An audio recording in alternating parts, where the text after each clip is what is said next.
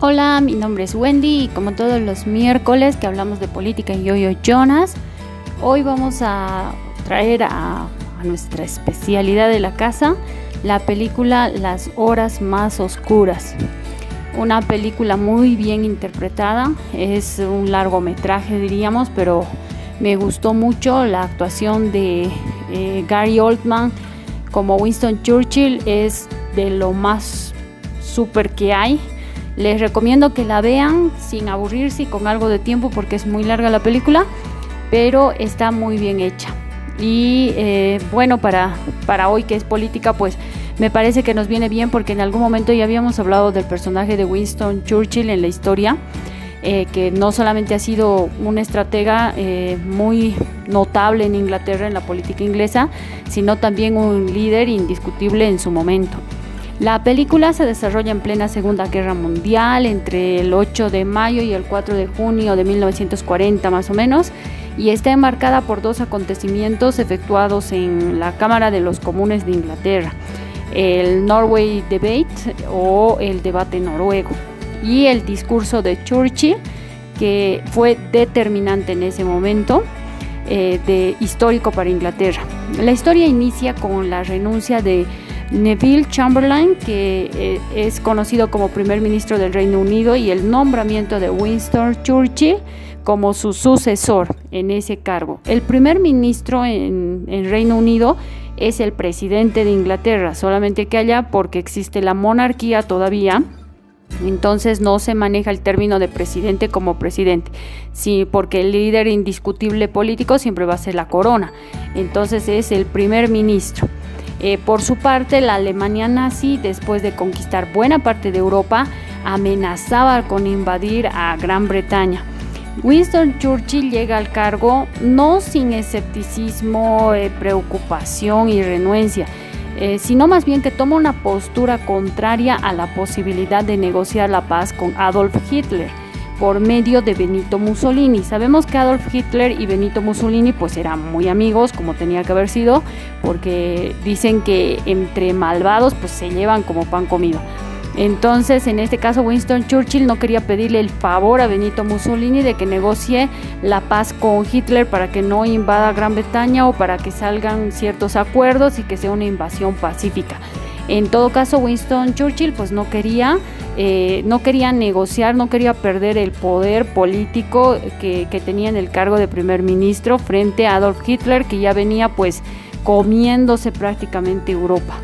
La acción principal ocurre durante la crisis del gabinete de guerra, al mismo tiempo que se organiza la operación Dynamo, eh, de Dynamo Operation, que se trataba de rescatar a los soldados atrapados en Dunkerque. Obviamente muchos de ustedes han debido ver la película Dunkerque, que también pensaba hablar de eso en algún momento, pero tal vez lo vamos a unir posteriormente a, a esta otra película, pues de las horas más oscuras que estamos hablando hoy. Inicialmente Churchill se enfrenta al escepticismo del rey Jorge VI eh, y de Lord Halifax y su propio partido político. En buena parte de la película la historia se presenta a través del punto de vista de su esposa, que es la que más o menos cuenta ciertos episodios de cómo ella vio a su esposo Winston Churchill reaccionar frente a lo que estaba pasando, Clementine, y su secretaria personal Elizabeth Layton Elizabeth Layton pues es un personaje importante diría yo en la película porque le hace los discursos y escribe todo lo que le va dictando Winston Churchill que eran sus comunicados oficiales y pues hay una interacción bastante intensa ahí porque ella tenía que transcribir a través de palabras precisas lo que él quería decir. Hacia el final ya de la película, pues Churchill mejora su tensa relación con el rey y decide declarar que su país no se rendirá luego de que en un breve encuentro en un vagón del metro, un grupo de civiles, pues, o sea, eran personas normales que estaban en el metro, le insiste que Reino Unido debe enfrentarse al fascismo. Eso quiere decir que la gente le pedía a él como primer ministro que tenga el valor y el coraje de enfrentarse a Hitler y no cederle fácilmente Gran Bretaña. La verdad es una cosa impresionante porque lo que me encantó es que como líder Winston Churchill pues elabora un discurso de guerra, de pelea, así un discurso muy duro, como para que Hitler piense que él tenía todo el ejército, pero del mundo mundial para reventarse peleando, y en la realidad pues sabemos que, que no tenía mucho más de lo que había en su país y él sabía que si iban a ir a la guerra con la poderosísima Alemania de Hitler, pues iban a perder y además iban a haber muchísimos muertos, huérfanos y pobreza en Gran Bretaña. Entonces él acude a un discurso psicológico para meter miedo en el enemigo sin que tuviera las armas reales para ir a la guerra. Nunca vamos a saber pues qué pasa con Adolf Hitler, pues en la madrugada que tenía que haber atacado a Inglaterra, pues no llegó nunca. Eh, aparte de haber sido un gran líder, Winston Churchill era un hombre de una gran fe y muchos dicen que esa guerra pues la ganó la fe porque él tenía tanta confianza en que Dios le iba a ayudar a que no muera gente inocente, o sea, gente de los ingleses inocentes que no vayan a morir a una guerra tan injusta, eh, que le pedía mucho a Dios que, que, no sea esa guerra que no se dé y al final pues no se dio. Así que aparte del tema de la figura política que es Winston Churchill, también vemos el tema de que todo líder necesita un fuerte apoyo espiritual y en este caso pues él tenía el de la fe. Es muy buena la película, la súper recomiendo y que además la vean con, como más o menos un repaso de lo que ha sido Europa en toda la época de la Segunda Guerra Mundial, porque cuando decimos primer mundo nos imaginamos que los países europeos han sido siempre potencias mundiales, pero en la realidad después de la Primera Guerra Mundial no quedaron muy bien. Pero imagínense cuánto tesón y ahínco tenía toda esa gente para haber salido de eso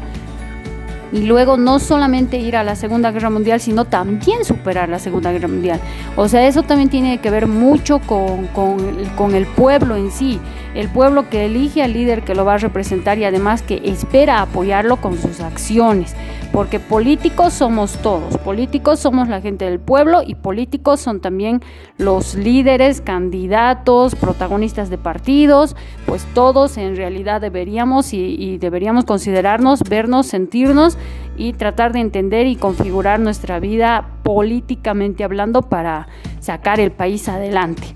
Así que súper recomendada, no se olviden de que se suscríbanse a nuestro canal de Telegram que les dejo aquí mismo el enlace para que tengan así súper full buenas cosas. Y además que no se olviden también que ahora tenemos pues las preguntas que sacamos, o sea, bueno, sacamos respuestas en realidad en los posts a preguntas que ustedes hacen y hay muy poquitos que preguntan de política. Pues si tú te animas a preguntar algo de política, hazlo porque es buenísimo que podamos eh, interactuar y además que no, capaz nunca tengo la razón, pero sí puedo tener un punto de vista diferente al que tú tienes. Así que espero tus preguntas y gracias por escucharnos.